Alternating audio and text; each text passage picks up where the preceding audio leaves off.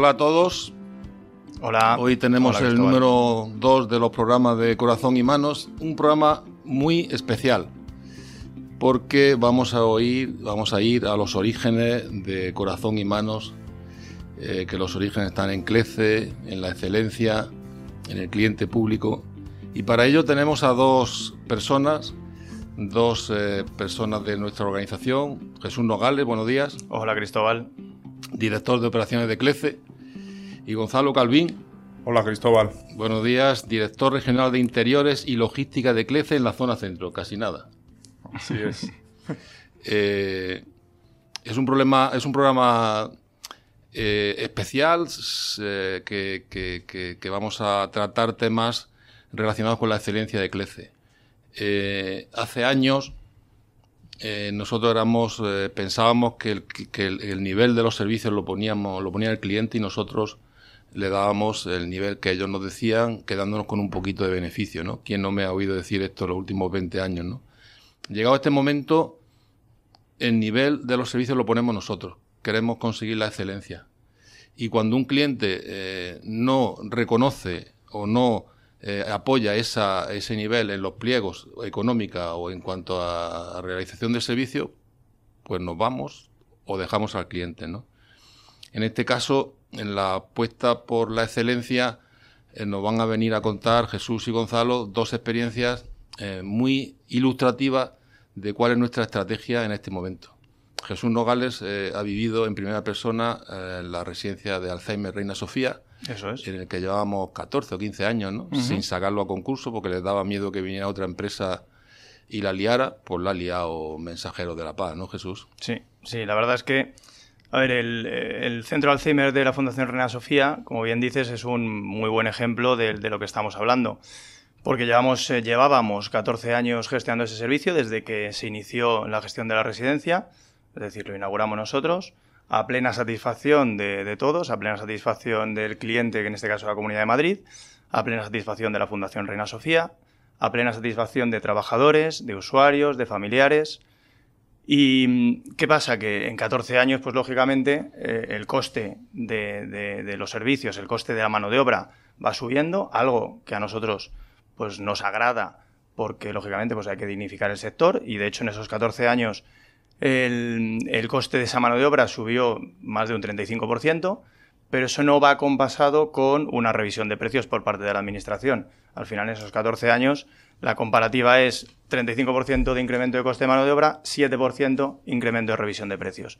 Por lo tanto, llega un momento que, que no puedes continuar. Es verdad que es un contrato que venía de la ley de contratos del sector público antigua, el contrato eh, se podía prorrogar hasta un máximo de 21 años, pero llevando 14 años no podíamos continuar en esas condiciones porque al final nos autoexigimos un nivel de calidad que con ese precio no se puede cumplir. Entonces, antes de dejar de cumplir, nosotros preferimos hablar con la Comunidad de Madrid, enviamos numerosos escritos a la Comunidad de Madrid, intentamos resolver ese problema, la Comunidad de Madrid prefirió sacarlo a concurso, y cuál es nuestra sorpresa, que sabiendo perfectamente la Comunidad de Madrid cuál era el problema, eh, únicamente incrementa el, precio del servicio un 2% con respecto a lo que teníamos nosotros. Aquí hay que tener en cuenta no solo lo que veníamos eh, arrastrando a nivel de costes, sino que además, según la ley de indexación, los siguientes cinco años, el contrato era un 3 más 2, los siguientes cinco años no hay revisión de precios.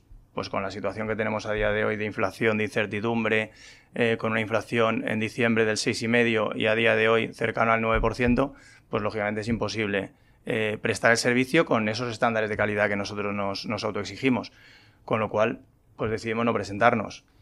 Además de, eso, eh, este contrato o este pliego, esta licitación, reúne todos los requisitos de los que nos alejamos. Mm, no tenía eh, oferta técnica, era una subasta, con lo cual, bueno, pues entendemos que en estos servicios esenciales tiene que haber un mínimo de parte técnica, tiene que haber un mínimo de que las empresas eh, podamos reflejar nuestro conocimiento del sector, cómo vamos a prestar el servicio, que, cómo se lo vamos a prestar a esos usuarios familiares, cómo va a ser la comunicación con ellos, etcétera, etcétera. En este caso no lo había. Y además, como digo, sin ese incremento necesario del precio, la prestación del servicio se venía, se hacía imposible el tiempo al final nos ha dado la razón. Esto fue hace ya más de, más de un año, cuando dejamos de prestar el servicio, y en ese año, pues bueno, hemos visto cómo la situación de familiares se ha, deteriorado tremendamente. Eh, el adjudicatario está en una situación complicada, saliendo cada dos por tres en los medios de comunicación por esa situación eh, de empeoramiento de los ratios, empeoramiento de la calidad del servicio, empeoramiento hacia los usuarios, empeoramiento de, comidas, etcétera, etcétera. con lo cual, una situación un tanto insostenible.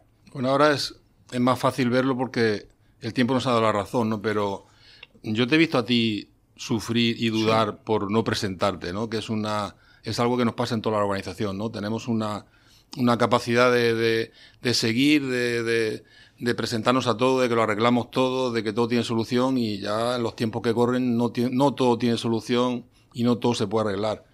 Y da rabia no presentarte a un concurso, que lo llevamos nosotros desde hace 14 años, pero hoy día la rabia, Jesús, se te ve con una cara de felicidad importante, ¿no?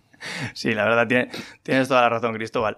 Cuando, cuando sale el concurso, la primera sensación es de rabia. Es decir, les llevamos diciendo a la administración que hay que subir los precios de una manera considerable para seguir prestando servicio con calidad y no lo hacen.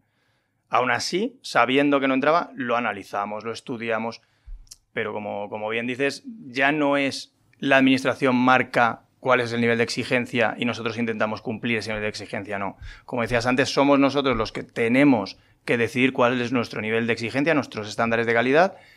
Si entra dentro de ese marco, fenomenal, y si no entra, la decisión yo creo que está clara. es curioso Mm, los políticos, que son los que gestionan los pliegos y los que pues, nosotros eh, actuamos como gestión indirecta de servicios públicos, ¿cómo no tienen en cuenta que estos problemas repercuten no en la empresa, que también, sino en los trabajadores, en los usuarios, en los familiares, en sus votantes, ¿no? Eh, la Comunidad de Madrid ha conseguido que crece en la Comunidad de Madrid tengamos cero residencias. Porque no son capaces de entender este problema tan evidente, ¿verdad? No son capaces de entenderlo. Por mucho que, o sea, es nuestro, nuestro trabajo intentar convencer y hacerles ver cuál es este problema, pero por mucho que lo hacemos, por muchos escritos que dirigimos, por muchas conversaciones que tenemos con, ellos, hay administraciones que, siguen sin verlo. Siguen eh, lanzando los concursos eh, mediante subasta en unos concursos, en unos servicios que son esenciales, que están eh, para atender a personas en situaciones complicadas, a personas mayores, personas con enfermedades, y siguen sin entender que en esos servicios esenciales lo importante es la calidad, no es el precio. Pero hay muchas administraciones que sí que han cambiado esa manera de verlo y hay administraciones, en este caso Comunidad de Madrid, que sigue sacando esos concursos a, subasta. Pues nada, cada uno seguimos nuestro camino. Nosotros sí que puedo adelantaros que en el cierre de mayo que hace unos días hicimos hemos crecido el más del 10%, ¿no? O sea que no necesitamos este tipo de contratos, afortunadamente, no, Y sin embargo, este tema que, no nos hemos presentado al, concurso de Reina Sofía, Gonzalo Calvin lo ha gestionado con Renfe de otra manera, Gonzalo. Pues sí, con Renfe nos hemos encontrado con una situación que tiene muchos puntos en común con, con el caso que nos ha descrito Jesús. Y bueno, hemos vivido este, este semestre esta experiencia con Renfe. Nos encontramos los primeros días de enero con la publicación de los pliegos del, servicio de limpieza eh, a nivel nacional para dependencias y, trenes de Renfe. Era un contrato que empezará a finales de este año, de 2022, con una duración de cuatro años incluida la prórroga. Y bueno, pues la, foto que había inicial es que había dos meses, desde los primeros días de enero hasta el 1 de marzo, que era cuando se presentaba la oferta, para preparar la oferta. Eh, por la ley de desindexación habría que hacer una propuesta que, como todos sabemos, pues no es revisable en precio y el precio por el que vamos a prestar el servicio permanecería constante durante esos cuatro años y sin variación.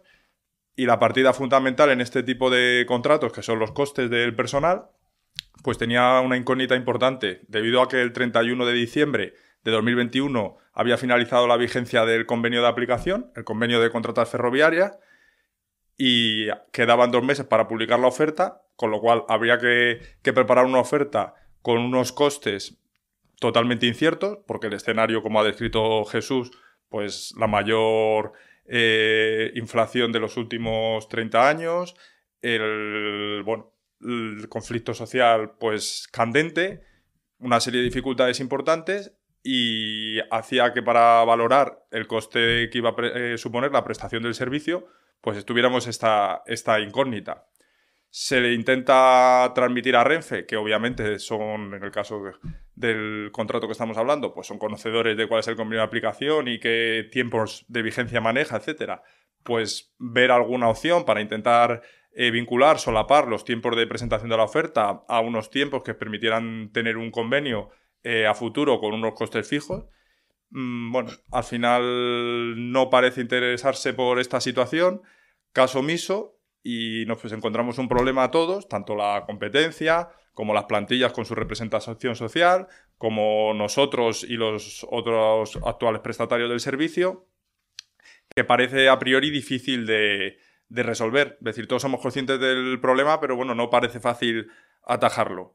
Eh, esta situación, pues por un lado, hay un presupuesto que se ha dado al contrato que nadie sabe si va a ser suficiente o no para prestar el servicio, porque depende de cuáles vayan a ser los costes de la plantilla para esos cuatro años. Eh, quizás sea insuficiente mm, y no, no permita ni presentar la oferta, es decir, lo lógico es que el contrato quedase desierto. Si no se hace así, pues es evidentemente una adivinanza futuro. Quizá el que fuera más agresivo es el que tuviera más opciones de, adjudicarse el contrato, pero con los consiguientes problemas que pudieran aparecer, pues problemas en la prestación del servicio, problemas de una falta de excelencia y nuestros, bueno, por nuestros criterios de calidad que queremos imponer y que tenemos ya como filosofía.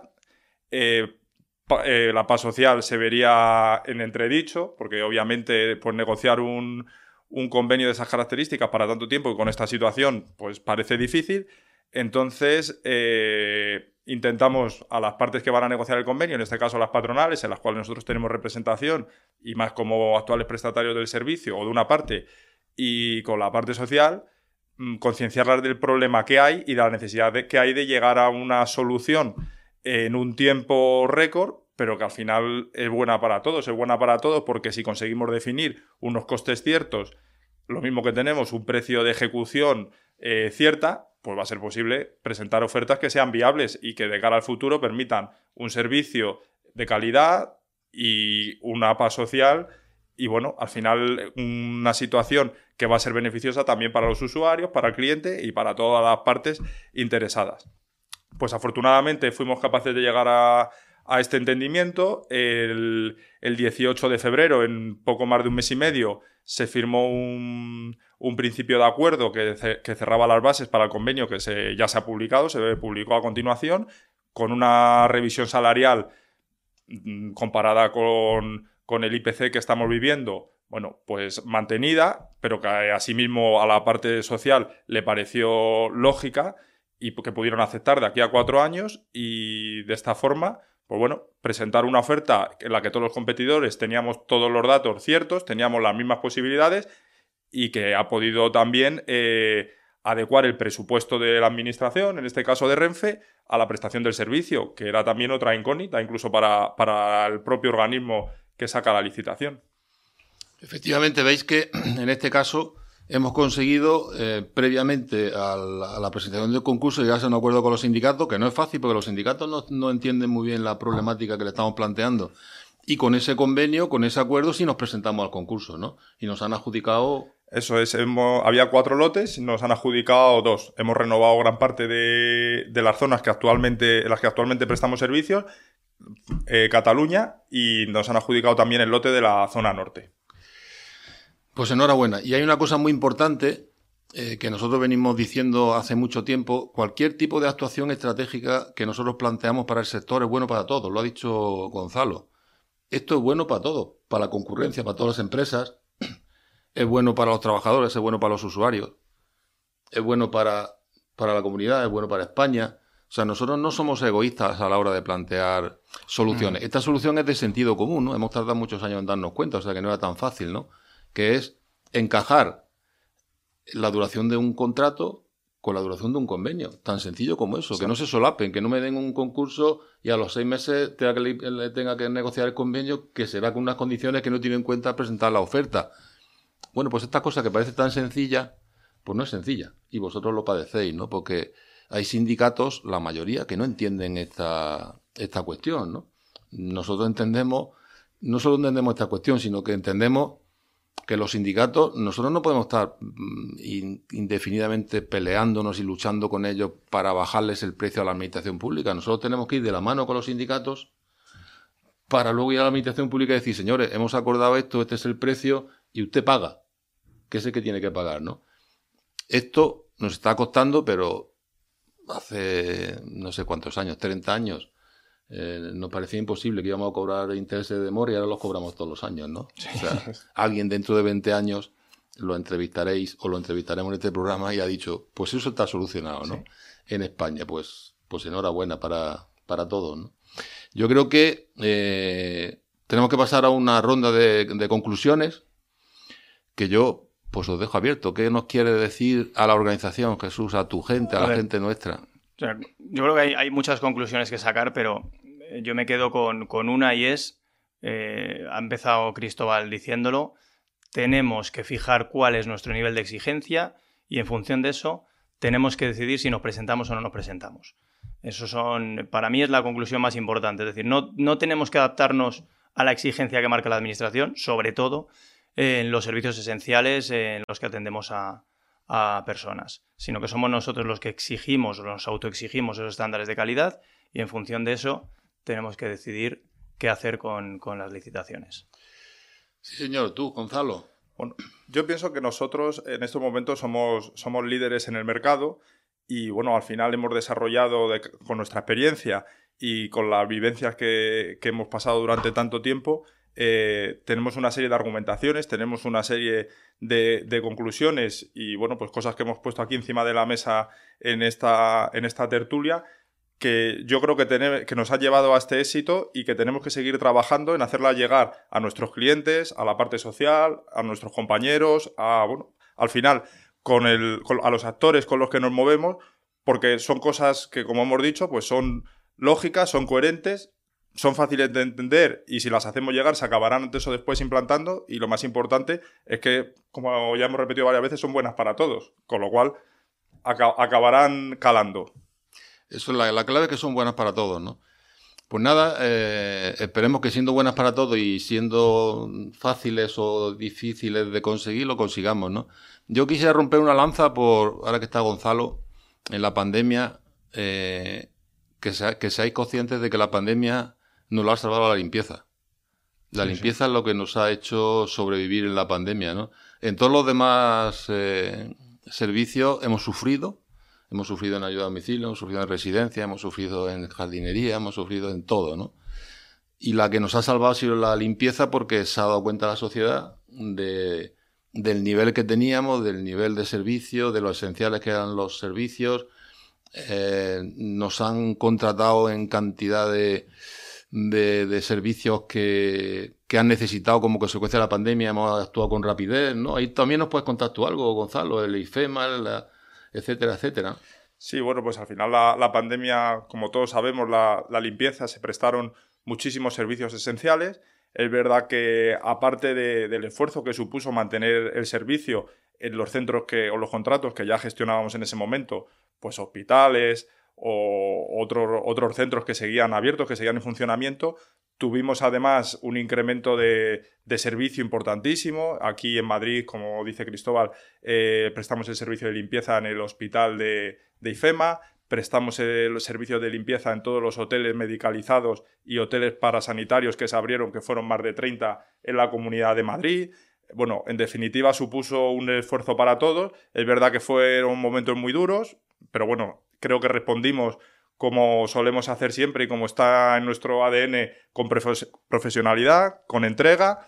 Todo el mundo colaboró, nadie se echó para atrás, desde las plantillas, eh, bueno, hasta todos los responsables y yo creo que, que, sumamos, ¿no? Eh, que fue lo importante. Al final todos nos sentimos partícipes de, ser solución a la situación de, crisis sanitaria que estábamos viviendo, con lo cual, bueno, pues tenía, tenía dentro del trabajo, había ese, ese reconocimiento, ese agradecimiento que, veíamos y bueno, pues efectivamente, mm, los servicios también de centro de los transportes, de metro, de Renfe que siguieron funcionando, pues también hubo esfuerzos grandísimos porque eran momentos difíciles. Eh, al final nuestros trabajadores también se ponían enfermos como el resto de la sociedad. Pero bueno, pues conseguimos superar los miedos, conseguimos hacer equipo y pues gracias a todos, como, como decía Cristóbal, pues fue bueno para la compañía, conseguimos que, que todos esos servicios sumasen y yo creo que también aportamos nuestro granito, granito de arena a la solución de la crisis. Por todos los que veáis este programa tenéis que poner una estampita de las gracias a, la limpieza aquí representada por Gonzalo. Y los que nos dedicamos a otras cosas aparte de la limpieza, pues yo diría como conclusión una frase que venimos diciendo ya en los últimos años. Llegado este momento de madurez de Clece, de, de, ventas, de, de excelencia, no necesitamos contratos como el Reina Sofía, ¿no? Eso que, quede, que, quede, claro, no lo necesitamos. Ellos no necesitan a nosotros, pero no lo necesitamos. Y cuando hacemos lo que hemos hecho y leemos la prensa y leemos eh, todos los comentarios y lo que le queda por caer al, al Padre Ángel, eh, pues nos sentimos felices y de tener razón y probablemente volveremos, ¿no? Y si no volvemos, pues porque están ellos están ahora con la con la matraca de la internalización, ¿no? Ellos se creen que solucionando se soluciona todo haciendo todos funcionarios y tal y cual. Pues nada, porque hagan funcionarios y nosotros básicamente somos una empresa de servicios, ¿no? O sea, no somos políticos ni nos dedicamos a hacer leyes, ¿no? Pero sí que nos dedicamos un poquito a disfrutar y a ser felices que nos lo merecemos. Muchas gracias y compartir todo este agradecimiento con vuestros equipos, que tenemos unos equipos brutales en número y en calidad que se merecen todo nuestro reconocimiento. Es cierto. Cierto es. Muchas gracias. Gracias a vosotros. Un abrazo.